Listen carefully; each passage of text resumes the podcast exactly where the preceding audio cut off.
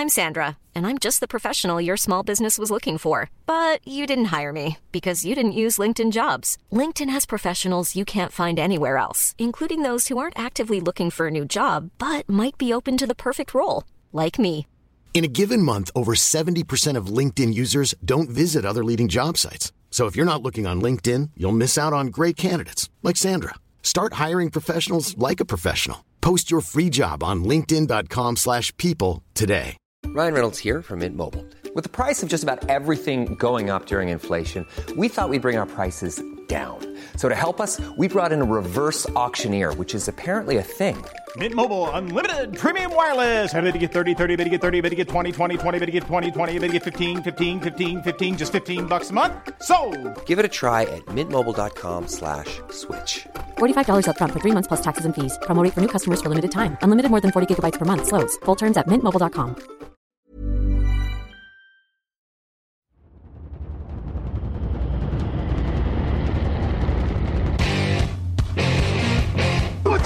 time is it now? Time is it now? Talk to that.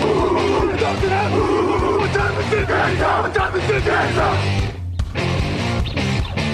Got gun, Hulk left slot. Dixie left, T left. Mercedes, wide chip, Ricky. Fever left, 75, Katie, Omaha. We're going.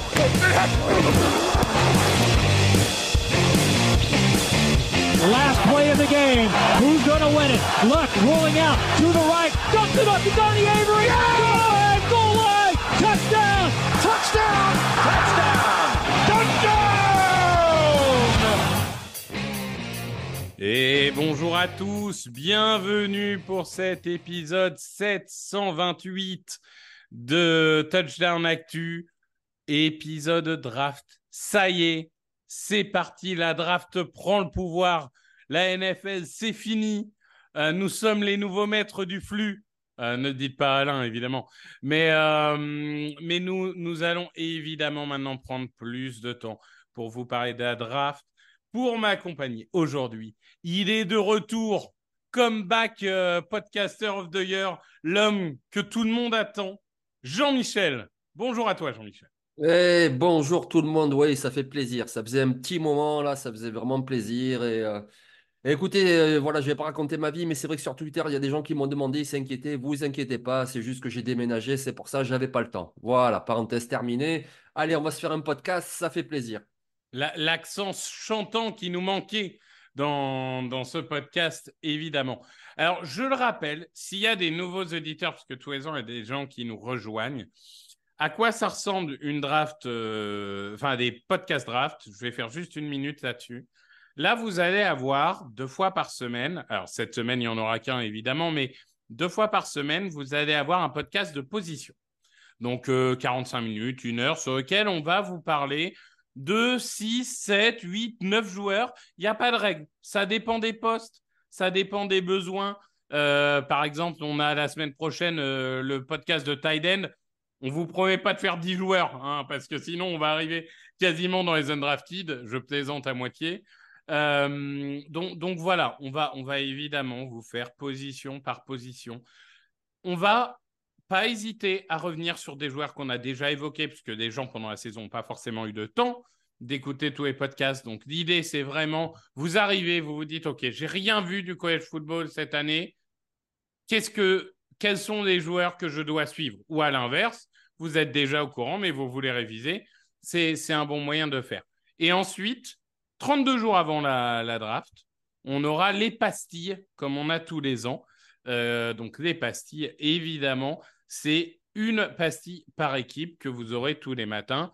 Entre-temps, on aura aussi des débriefs du Combine, qui est évidemment l'événement un peu pré-draft. Et, éventuellement, même, euh, on aura euh, quelques, débriefs des, des Pro Day, mais qui seront inclus dans les autres podcasts. Donc voilà. Voilà un peu tout le programme.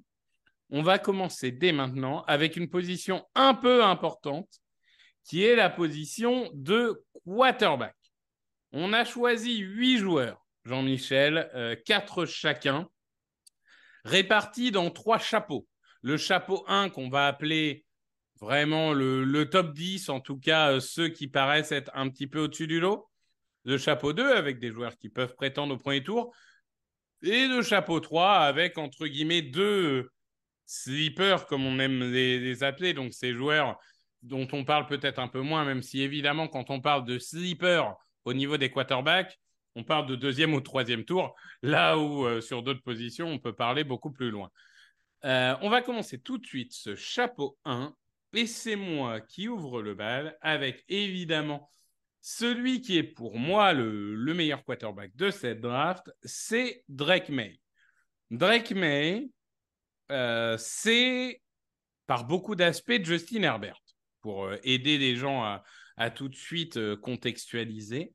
C'est-à-dire un excellent lanceur, un joueur capable de faire toutes les variétés de lancers qu'on peut connaître. Donc, au milieu du terrain, sur les côtés, des balles en cloche, des balles un peu plus puissantes, euh, même euh, parfois des, des, hum, des, lancers un peu euh, non conventionnels selon la position dans laquelle il est. Donc c'est vraiment un joueur, un...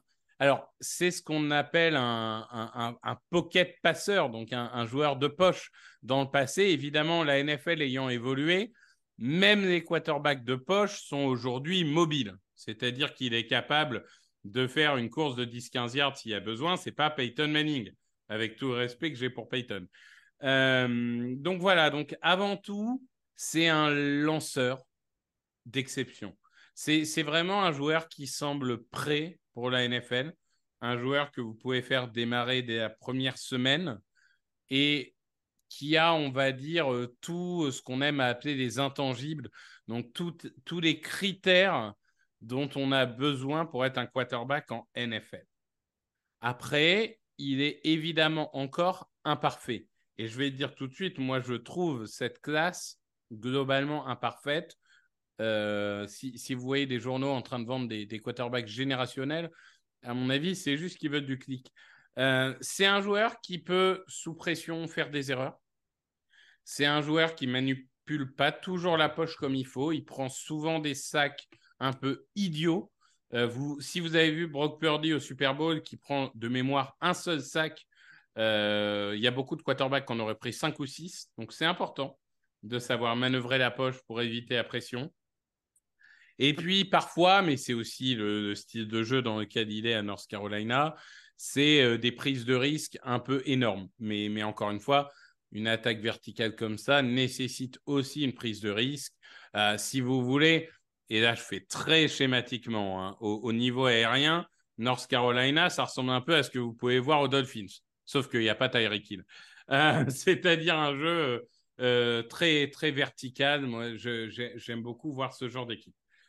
Donc voilà un peu mon, mon analyse de, de Drake May. Jean-Michel, est-ce que tu partages? Est-ce que tu le vois un peu différemment?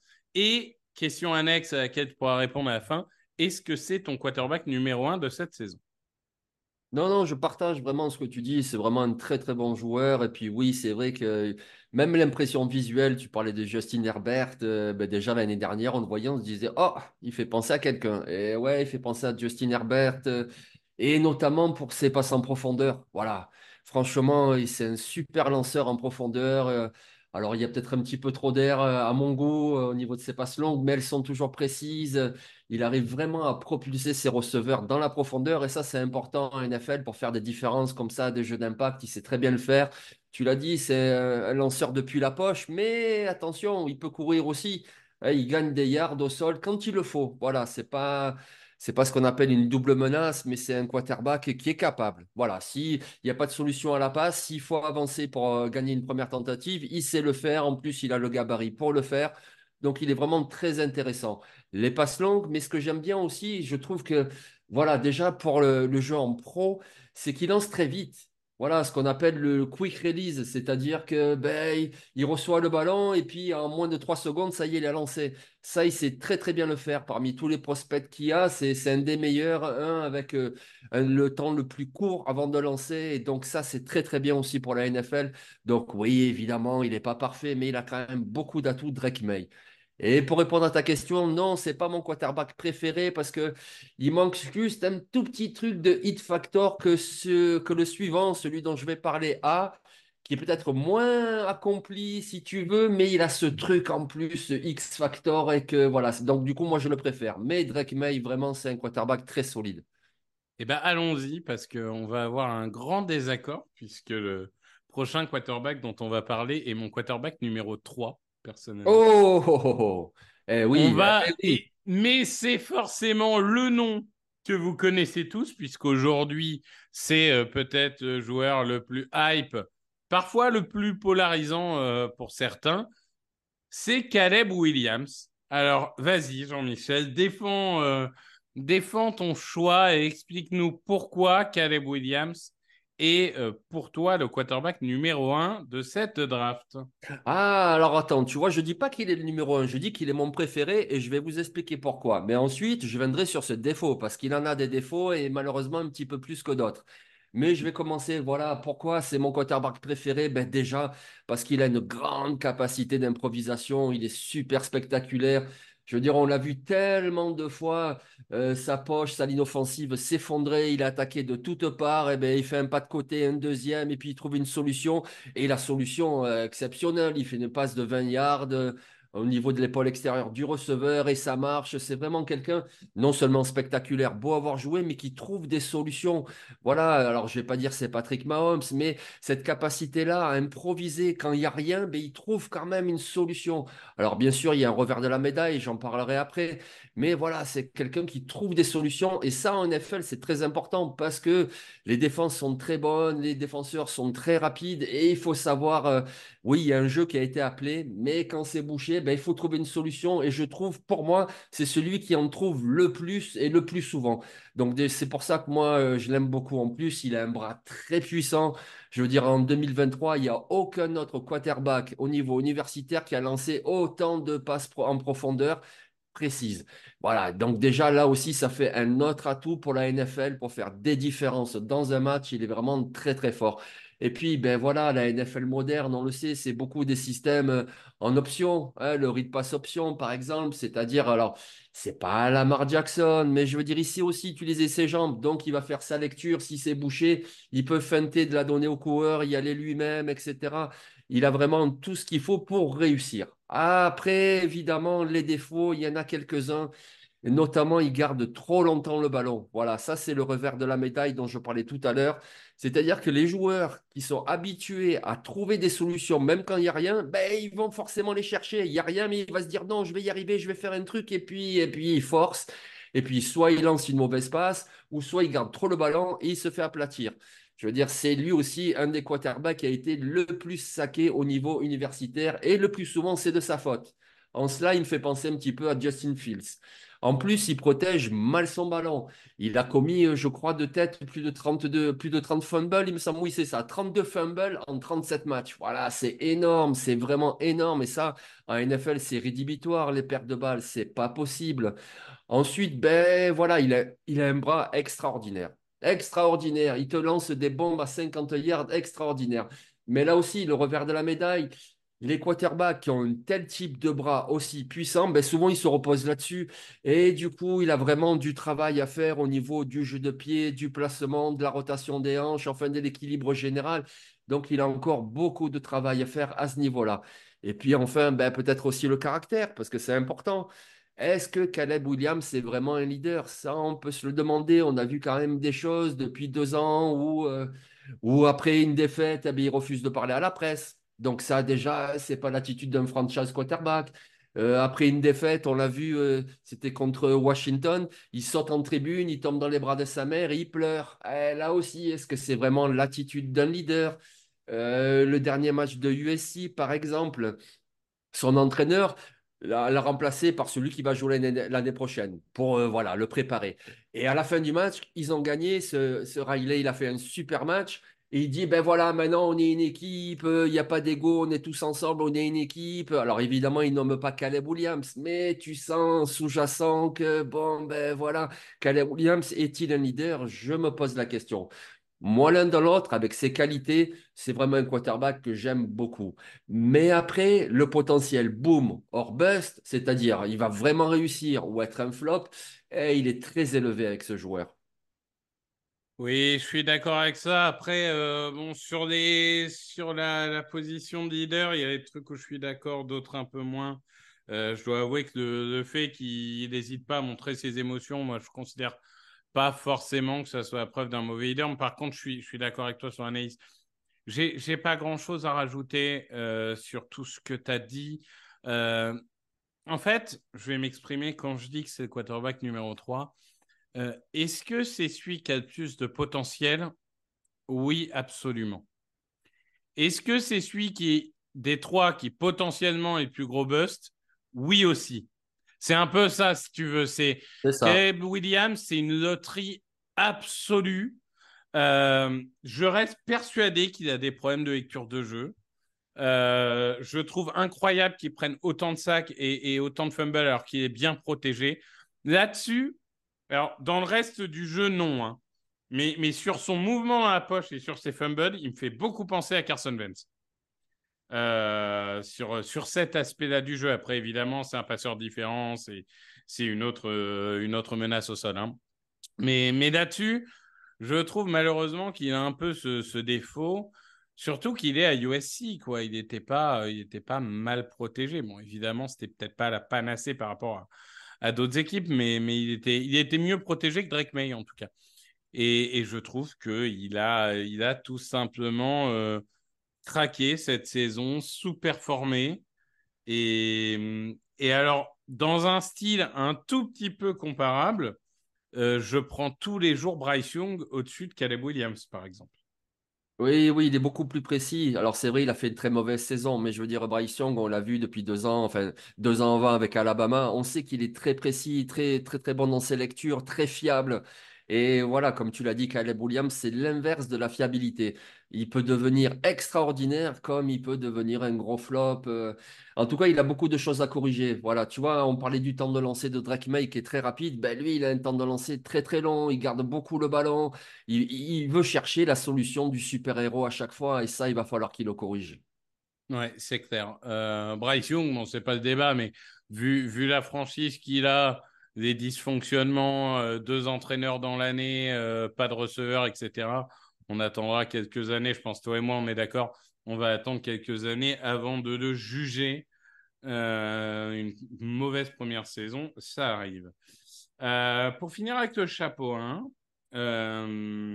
j'allais dire Jane Hurts, mais c'est presque ça. on a Jaden Daniels.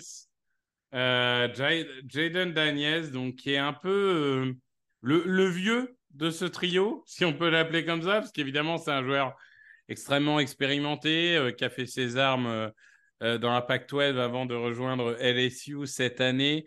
il a été Aceman Trophy, donc joueur, joueur, meilleur joueur de la saison universitaire.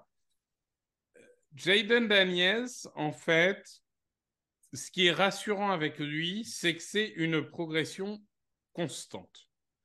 C'est-à-dire qu'il y a trois ans, c'était un sixième tour, il y a deux ans, c'était un cinquième tour, il y a un an, c'était un quatrième tour, et maintenant, c'est un premier tour. Donc, on a, on a vraiment l'impression d'un bosseur euh, chez, chez Daniels.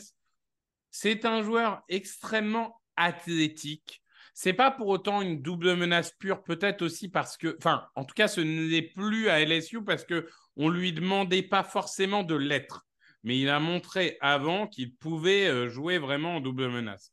Donc, athlétiquement, c'est superbe. Euh, sa puissance de bras, très, très bien. Euh, sa capacité à, lancer en courant aussi, très appréciable. On a l'impression que ça fait partie de ces joueurs qui ne perdent pas en précision, qui lancent, entre guillemets, sur ses deux pieds ou, ou qui lancent un peu en déséquilibre. C'est un joueur qui est un leader, je pense qu'il l'a montré euh, partout où il est passé. Après, comme je le disais, euh, c'est euh, voilà, c'est un joueur qui a peut-être déjà atteint entre guillemets son potentiel au sens où il a il, aura 24 ans cette année si je dis pas de bêtises. J'ai peur de dire une bêtise, mais je crois que c'est ça. Euh, voilà, c'est un joueur qui, malgré tout, n'a peut-être pas la variété de lancer que peut avoir euh, un Drake May. C'est un, joueur qui finalement a été très peu sous pression cette année. On l'a vu parfois dans les années précédentes paniquer sous pression. Donc, il, est très bon dans tout. Après, il n'est pas pas genre hors norme dans, la plupart des catégories. Donc pour moi, ça fait partie de, ces joueurs qui sont rassurants, et c'est certainement pour ça qu'il finira dans le top 10. Détroit, c'est peut-être celui, je reprends ma comparaison avec euh, Caleb Williams, Détroit, c'est peut-être celui qui a le plus petit potentiel, mais par contre, euh, donc le, plafond, comme on dit, le plus bas des trois, mais c'est certainement celui qui a le plancher le plus haut des trois. Donc, c'est un joueur que tu es content de prendre en troisième position, euh, alors en, troisième quarterback en tout cas, peut-être pas troisième position, on verra, quoi que c'est pas impossible. Mais, c'est un joueur que, tu es content d'avoir, euh, même si, à mon avis, c'est pas le franchise quarterback. C'est-à-dire tu construiras pas ta franchise pour lui. C'est tu, tu essaieras de construire une franchise solide en espérant que ça soit suffisant pour aller jusqu'au titre. Est-ce que tu es, d'accord avec moi là-dessus, Jean-Michel? Oui, oui, c'est un très très bon joueur. Et alors, si je reprends ton dernier point, effectivement, tu vois, si par exemple il est choisi la troisième position par les Patriots, ben, les Patriots, il faudra quand même qu'ils ajoutent un vrai bon receveur numéro un parce que Jaden Daniels, alors après j'en parlerai, j'en dirai un petit mot, il a fait des choses extraordinaires, mais souvent aussi se reposer sur deux très bons receveurs, hein, Brian Thomas et surtout Malik Nabers. Et donc, il y a plein de situations où, ben, en fait, il lançait le ballon à Malik Nabers, une petite passe courte, et puis, et c'est le receveur qui faisait tout le travail. Donc, euh, en NFL, ben, forcément, il va être pris haut, donc dans une mauvaise équipe, mais il faudra absolument que cette équipe ajoute un très bon receveur pour l'aider. C'est un petit peu comme euh, Chicago essaye de faire en ajoutant DJ Moore pour Justin Field. Il aura vraiment besoin de ça. Mais sinon, oui, moi, ce qui m'a impressionné, comme tu le disais, c'est notamment euh, c'est lancé en mouvement. Voilà, lorsqu'il y a la pression, il arrive euh, à se décaler un petit peu, puis à trouver une bonne solution avant d'être impacté, percuté et il trouve la bonne solution en mouvement. C'est vraiment impressionnant. Je trouve qu'il a progressé aussi dans ses lectures. C'est-à-dire que c'est vraiment le, type de quarterback, comme on dit, euh, one to out. C'est-à-dire il fait une première lecture, une deuxième, et puis après, il prend sa décision. C'est-à-dire qu'il lance ou alors il court, mais il arrive à faire une, deux lectures, et puis après, voilà, il prend une décision, il met pas mille ans, et généralement, il prend une bonne décision. En plus, il a un bras très puissant, il trouve toutes les zones du terrain. Donc, c'est un joueur très intéressant. Voilà, après, ce qui me peut-être un petit peu le doute, c'est que quand il a commencé avec Arizona State, sa saison freshman, il était fantastique. Je me rappelle d'une passe qu'il avait fait contre Oregon, c'était incroyable. Et puis ensuite, ça a été quand même beaucoup moins bien. Alors, ok, c'était pas une bonne équipe, etc. Donc, c'était pas de son fait. La preuve, il est arrivé dans une, équipe bien meilleure à LSU et là, il a remporté tout simplement l'Iceman Trophy. Donc, euh, donc voilà, si tu le mets dans une bonne équipe, comme tu dis, est-ce que vraiment c'est lui qui va te porter la franchise? Je sais pas, mais si tu le mets dans une bonne équipe, en tout cas, si l'équipe arrive à progresser euh, assez rapidement, il va être bon. C'est pas lui qui va te faire perdre. Est-ce qu'il est, euh, du calibre d'un Caleb Williams, d'un Drake May, capable de prendre une mauvaise équipe et de la remonter vers le haut? Bon, peut-être, hein, à voir. Mais c'est vrai que Détroit, c'est celui qui met un peu plus le doute là-dessus. Eh bien, écoute, en tout cas, on, on verra là-dessus. Ça clôture un peu notre chapeau 1 des, trois favoris, mais on a encore trois très beaux joueurs pour le chapeau 2. Et on va commencer par le colosse au corps d'argile, euh, comme on pourrait l'appeler. Euh, Michael Penix Jr., le quarterback de Washington, lui aussi, profil qu'on pourrait appeler expérimenté. Vous avez vu comme je suis poli, euh, évidemment. Maintenant que je suis vieux, je, je, me permets de dire expérimenté. Euh, Jean-Michel, Michael Penix Jr., peut-être le plus gros bras de cette draft, mais euh, il y, a, quelques zones d'ombre et notamment le dossier médical. Eh oui, c'est ça. Ouais, moi, si j'avais un surnom à lui donner, ce serait Machine Gun. Parce qu'effectivement, il a un bras surpuissant. Et en plus, il est précis. Je veux dire, on ne parle pas de jeter le ballon à 70 yards euh, comme ça dans le vide. Non, non, il est précis sur les passes en profondeur. Vraiment, il est incroyable. Il a d'ailleurs euh, complété énormément de passes de plus de 30 yards, de plus de 40 yards. Et je parle du ballon, euh, je parle de l'air. Euh, ah, je vais essayer de parler français tout de même, mais je parle des yards parcourus dans les airs par son lancer, pas simplement les yards gagnés ensuite par les receveurs. Vraiment, il a un bras surpuissant, il est très précis dans ce domaine-là, et puis il attaque tout le temps. Alors après, c'est vrai qu'avec l'université de Washington, il était dans ce système-là qui faisait que c'était un système vraiment pass happy. Et du coup, bah, c'est très bien pour la NFL moderne. Il est habitué à ce type-là de système. Un petit peu comme on a vu à Houston avec CJ Stroud qui a beaucoup, beaucoup, beaucoup lancé. Ben, Michael Penix, tu le mets dans ce type-là de système et il va beaucoup lancer. Et la plupart du temps, il va trouver une très bonne solution. En plus, je trouve qu'il a vraiment progressé dans ses lectures. Déjà l'année dernière, c'était pas mal, mais cette année, c'était encore mieux, je trouve. Et donc, la lecture au niveau de la progression de ses receveurs, au niveau de lancer avec anticipation, mais également les lectures de ce que fait la défense, de ce que lui donne la défense, de euh, d'où arrivent les pass rushers. Voilà, eh ben, voilà pour qu'il puisse un petit peu se décaler, etc. Et, et c'est très intéressant. Alors après, il y a peut-être un truc qui joue un peu contre lui, comme ça, au niveau visuel, c'est qu'il est gaucher. C'est vrai qu'on n'a pas l'habitude de voir des lancers gauchers, donc parfois on a l'impression que les ballons sont pas terribles. Et puis, euh, et puis on se rappelle de cette vidéo qu'on a tous vue euh, sur Tua Tagovailoa, quelqu'un qui avait renversé l'axe de la vidéo, on le voyait lancer comme un droitier, on se disait oh ah oui mais c'est superbe. Et cet effet visuel voilà du lancer des gauchers, des fois c'est un petit peu trompeur. Après, voilà, on arrive au défaut. Ben, Michael Penis, comme tu l'as dit, ça fait deux saisons qu'il a, qu'il est en bonne santé et qu'il joue. Donc c'est très bien, c'est très rassurant. Sauf qu'il a une historique de blessures longue comme le bras. Il a cinq saisons à l'université, donc trois avec Indiana. Et les trois avec Indiana, il s'est fait deux fois le genou, une fois l'épaule, etc. Enfin, donc, du coup, forcément, tu as une fragilité corporelle, même si depuis deux ans, ben, ça va, il reste en bonne santé. Il était derrière une bonne ligne offensive d'ailleurs mais cette historique de blessure, forcément, ça va jouer. Ensuite, il y a son âge, parce que lui, oui, il aura 24 ans au mois de mai. Jaden Daniel, c'est au mois de décembre, mais voilà, lui, il est déjà un peu plus âgé. Et pourquoi on parle de ça à 24 ans? C'est très jeune. Mais Michael Penix, alors, si vous regardez des vidéos de lui, vous verrez, il a une mécanique de lancer très particulière. Alors, ça fonctionne, mais ça fonctionne universitaire. C'est-à-dire qu'en NFL, avec des défenseurs qui sont meilleurs en couverture, avec des pass rushers qui arrivent plus vite, forcément, pour gagner en précision, il faut corriger ta mécanique, qu'elle soit la plus parfaite possible. Et le souci, c'est que quand tu as 24 ans, ben, tes habitudes que ce soit la mécanique du bras, que ce soit le positionnement du corps, la rotation des hanches, etc., ben, c'est plus difficile à corriger parce que ces habitudes sont plus installées que chez un quarterback de 22 ans. Donc euh, voilà, son âge joue aussi contre lui. Ensuite, la petite dernière limite que je lui vois, c'est que ben, sous pression, quand même, il a montré qu'il était moins bon. Alors vous allez me dire, ben oui, mais ça, euh, tous les quarterbacks, quand ils sont sous pression, ils sont moins bons, évidemment. Mais lui, je trouve un tout petit peu plus peut-être. Après, voilà, il a quand même beaucoup de qualités. Je ne serais pas surpris qu'il soit pris en toute fin de premier tour.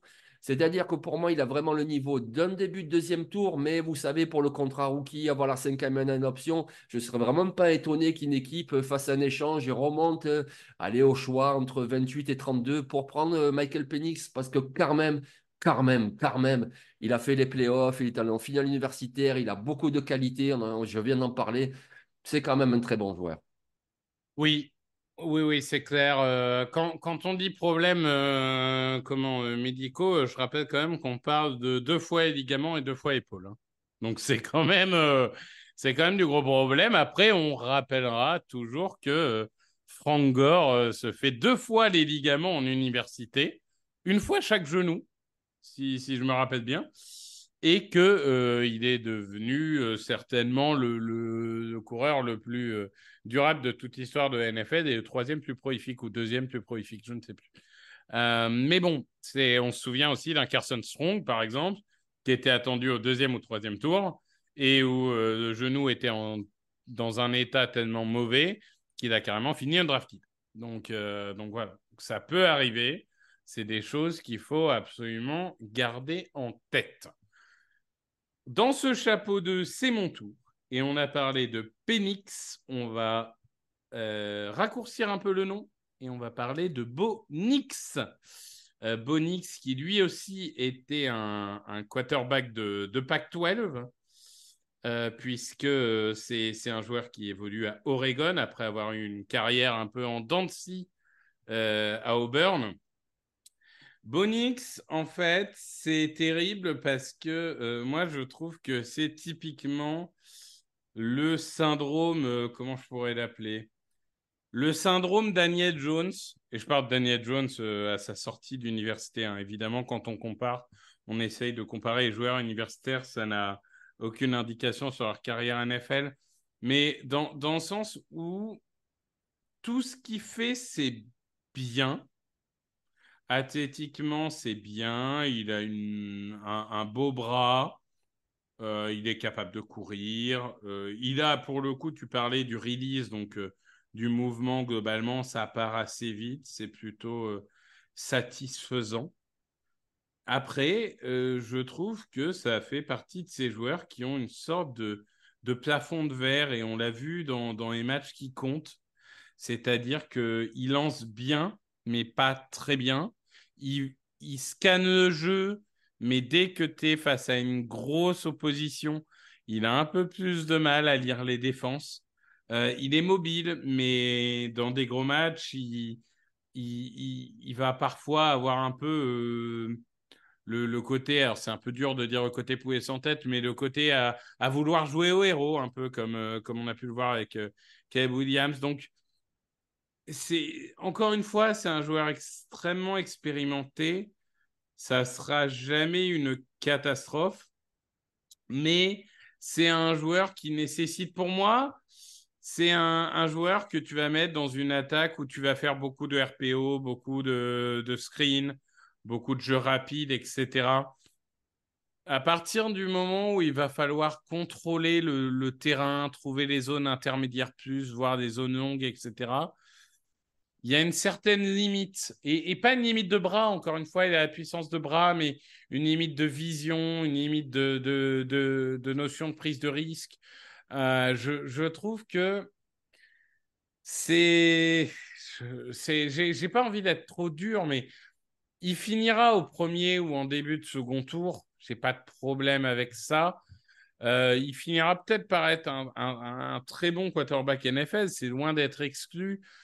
Mais je trouve que finalement, c'est un peu, euh, si on est violent, le Drake May du pauvre, quoi. Le, joueur, euh, c'est bien, mais j'arrive pas à me dire, waouh, c'est vraiment tellement bien que j'ai envie de prendre en 15e choix de. Oui, oui, je n'ai pas grand-chose à rajouter. Hein. Je veux dire, lui, c'est euh, c'est un petit peu comme on avait vu à Jaden Williams sa saison freshman. D'ailleurs, c'était la même saison à Auburn et on se disait, waouh, mais quel joueur! Et puis ensuite, il a vraiment plafonné. Alors, il s'est bien relancé à Oregon. D'ailleurs, il a fait une saison fantastique, mais voilà, il était souvent porté par de très bons receveurs, notamment Troy Franklin. Et ouais, je pense aussi que c'est exactement ça. C'est-à-dire, c'est un bon joueur, je pense qu'il peut s'imposer en NFL. De toute façon, on en voit hein, des, Samuel, etc., qui sont pas super, mais qui sont pas non plus catastrophiques. Mais est-ce qu'il peut vraiment devenir un très bon quarterback euh, et amener une franchise euh, très loin? Bah, À voir, il faut jamais condamner, bien entendu, mais c'est vrai que j'ai un petit peu des doutes sur, euh, sur Bonix à ce niveau-là. Voilà, il n'a rien d'exceptionnel, comme tu le dis. Bon, voilà, les fans d'Oregon, n'hésitez pas à venir nous insulter sur Twitter.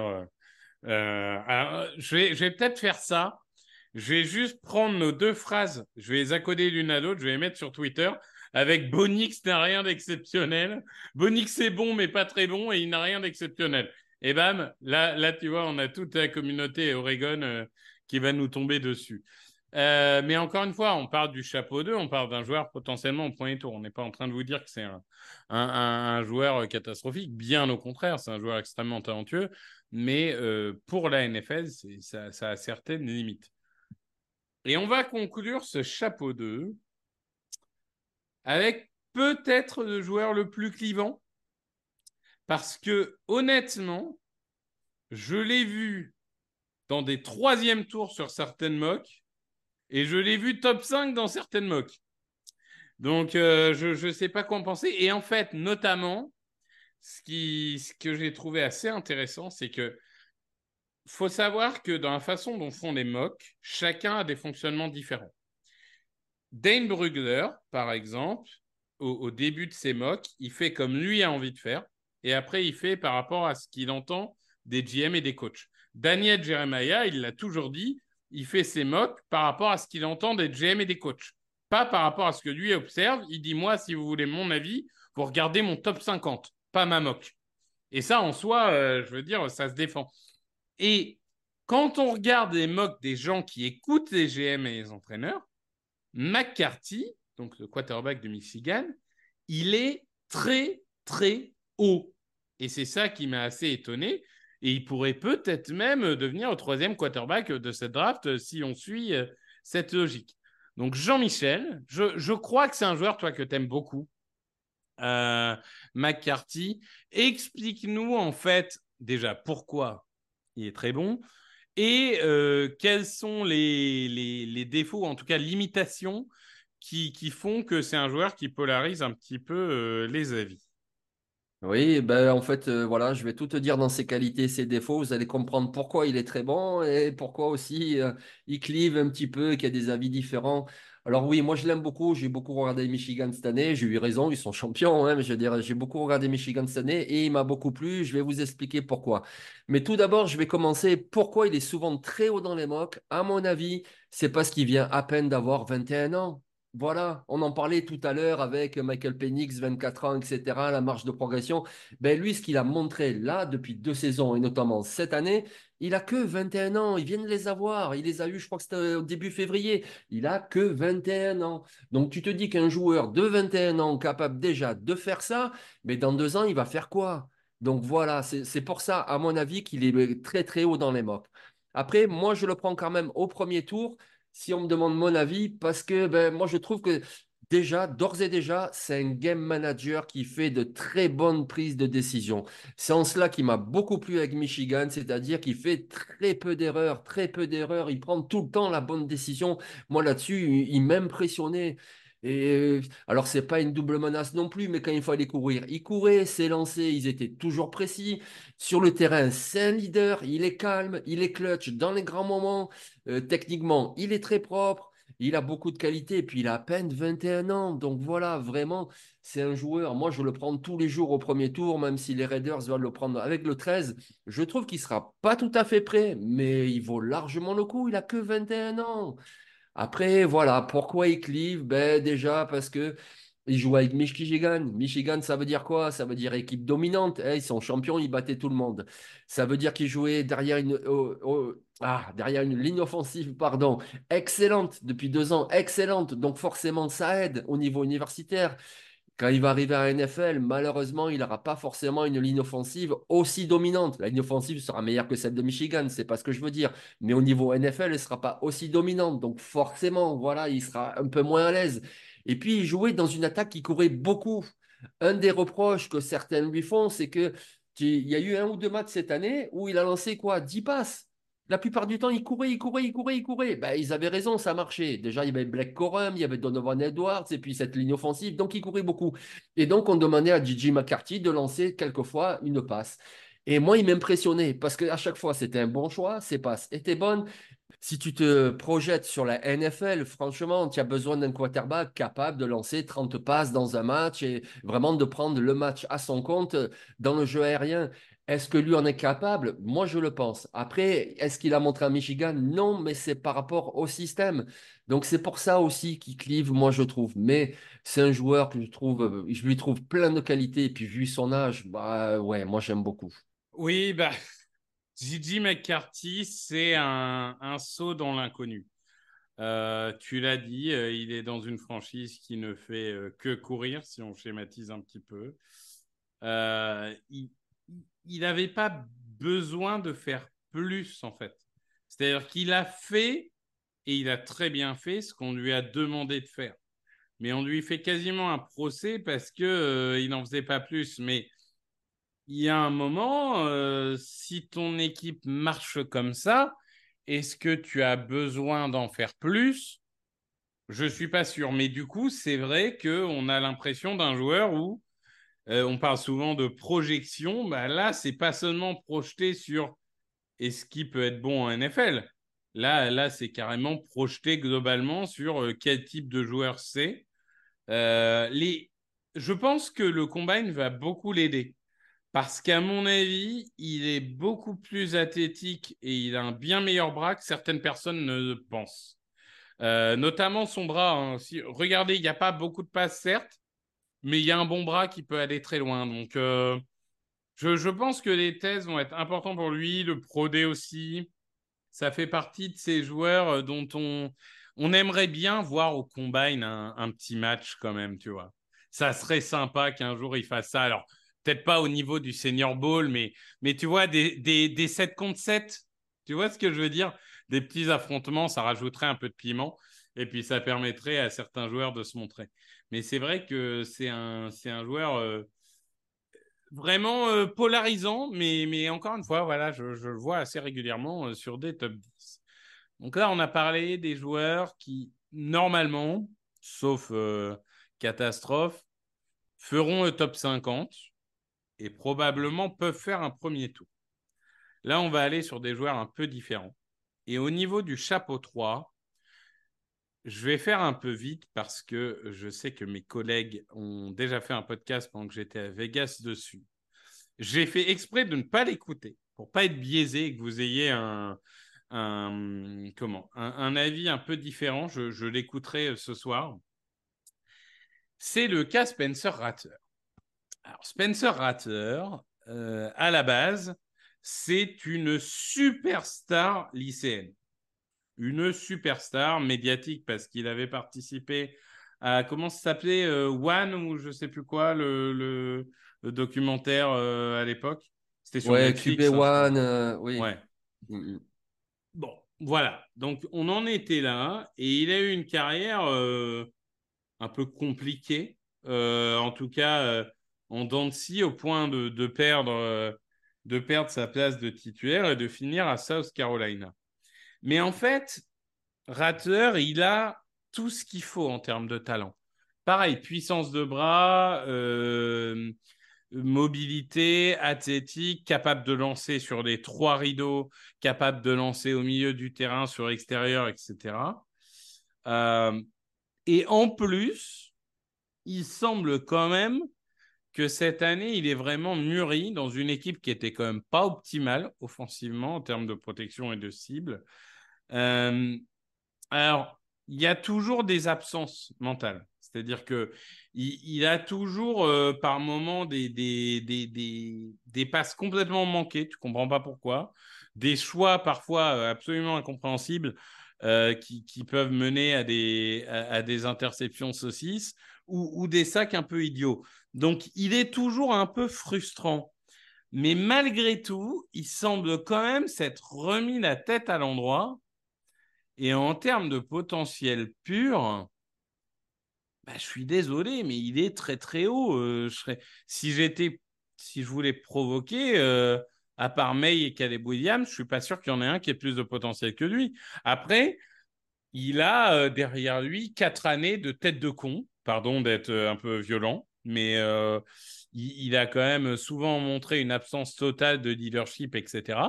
Là encore, on entend beaucoup que dans les interviews, il a changé, il a pris du recul, etc. Donc, franchement, ne soyez pas surpris si une équipe euh, cède au, même peut-être au deuxième tour, hein, sur Spencer Ratter. Alors évidemment, le plus probable, c'est peut-être plutôt troisième, quatrième tour. Mais attention, parce que là, on est sur euh, une sorte de diamant brut euh, qui s'est un peu abîmé avec les années, mais, que là, on, fait revivre et on se rappelle à quel point ce diamant était brillant à la base. Jean-Michel, et quel est ton avis sur le sulfureux Spencer Ratter ben, le même que toi, en fait. Parce que moi, je ne serais pas surpris, tu vois, qu'il soit pris avant Bonix, qu'il soit pris avant euh, Michael Penix, euh, qu'il soit pris avant beaucoup de quarterbacks. Parce que oui, voilà, un cursus en temps de. Alors euh, oui, à Oklahoma, il n'a pas été euh, très bon. Puis ensuite, ben voilà, il y avait Caleb Williams, donc euh, c'est ça aussi. Hein, il n'a pas, pas perdu sa place contre le premier venu. Et, mais, à USC, enfin le USC, le South Carolina, l'année dernière, vraiment, moi, il m'a impressionné. Parce que comme tu disais, le talent, on savait qu'il avait, mais là où il m'a impressionné, c'est que il était très bon dans un contexte difficile. Parce que South Carolina, ça joue dans la meilleure conférence universitaire, mais pas avec les mêmes armes que tous les Alabama, Ole Miss, Georgia, etc. Je veux dire, euh, déjà en plus, l'équipe, il y avait beaucoup de blessures, euh, il y avait très peu de cibles, une O-line vraiment pas terrible. Et tu regardes ces matchs, mais c'était incroyable. Il faisait euh, un taux de passe complété exceptionnel, relativement peu d'interceptions. Et puis sur le terrain, voilà, on a vu un autre joueur, on a vu un leader, quelqu'un qui va toujours au combat, qui lâche jamais rien. Il y a vraiment une attitude qui tire tout le monde vers le haut. Donc, un joueur qui a ce talent et qui a cette attitude-là, moi, je ne serais pas surpris que les scouts NFL l'aiment beaucoup plus que les gens qui suivent euh, le football universitaire depuis quelques années. Donc, moi, je le vois très, très bien au deuxième tour par exemple, une équipe qui aurait besoin d'un quarterback, euh, allez, pour dans un ou deux ans, allez, je ne sais pas, Seattle par exemple, qui au premier tour ne prend pas un quarterback et puis au deuxième tour peut miser une pièce sur Spencer Rattler parce qu'il a montré vraiment beaucoup de maturité et je pense, tu vois, tu parlais de Gigi McCarthy qui pourrait marquer des points au combine avec ses qualités athlétiques. Lui, je pense que le combine sera très important au niveau des entretiens. Et ce qu'il a montré cette année, s'il le confirme dans les entretiens, c'est-à-dire vraiment quelqu'un qui est devenu plus mature, ben, il peut partir très très haut. Oui, je suis d'accord avec ça. Donc ça sera, probablement euh, une intrigue assez énorme du poste de quarterback. Encore une fois, si vous voulez plus de détails sur Ratter, euh, il y a un podcast euh, qui, en parle euh, en long, en large et en travers. Jean-Michel, on va finir avec toi et tu vas nous parler d'un joueur. Moi, je suis très content qu'on en parle parce que c'est le grand jeu toujours de qui sera un peu la surprise, la petite pépite, etc. Machin. alors, qui sera le nouveau Brock Purdy? C'est ça qu'il faut dire si vous voulez faire des clics d'ailleurs. Euh, et il s'agit de Michael Pratt, donc le, quarterback de, Tulane.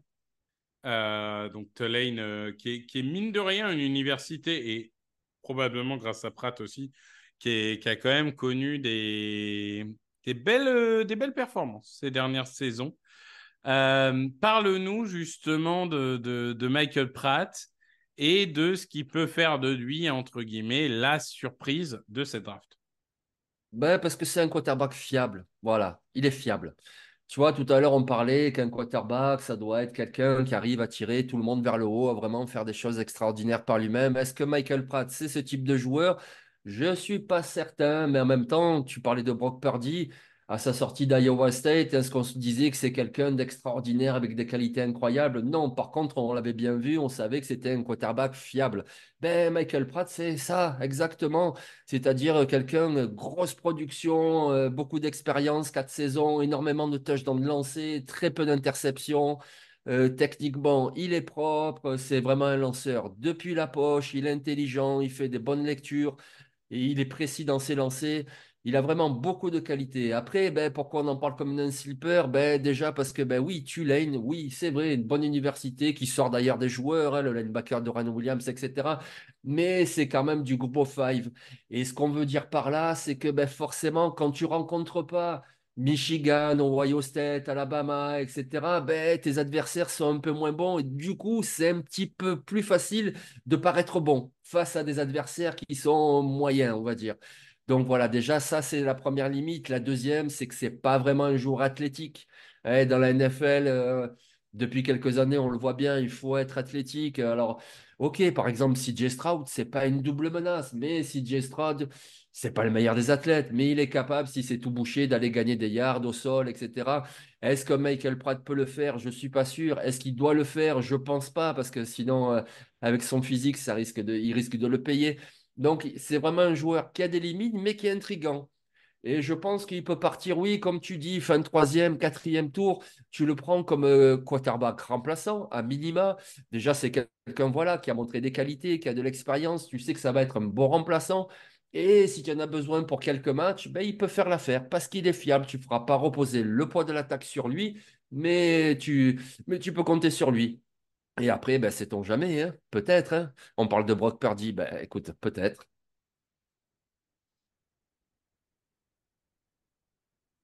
Ah, pardon, j'ai, fait l'erreur du débutant, Jean-Michel. Je t'ai répondu alors que j'étais en mute. Euh, écoute, je suis assez d'accord avec toi. Moi, c'est un joueur que j'aime bien.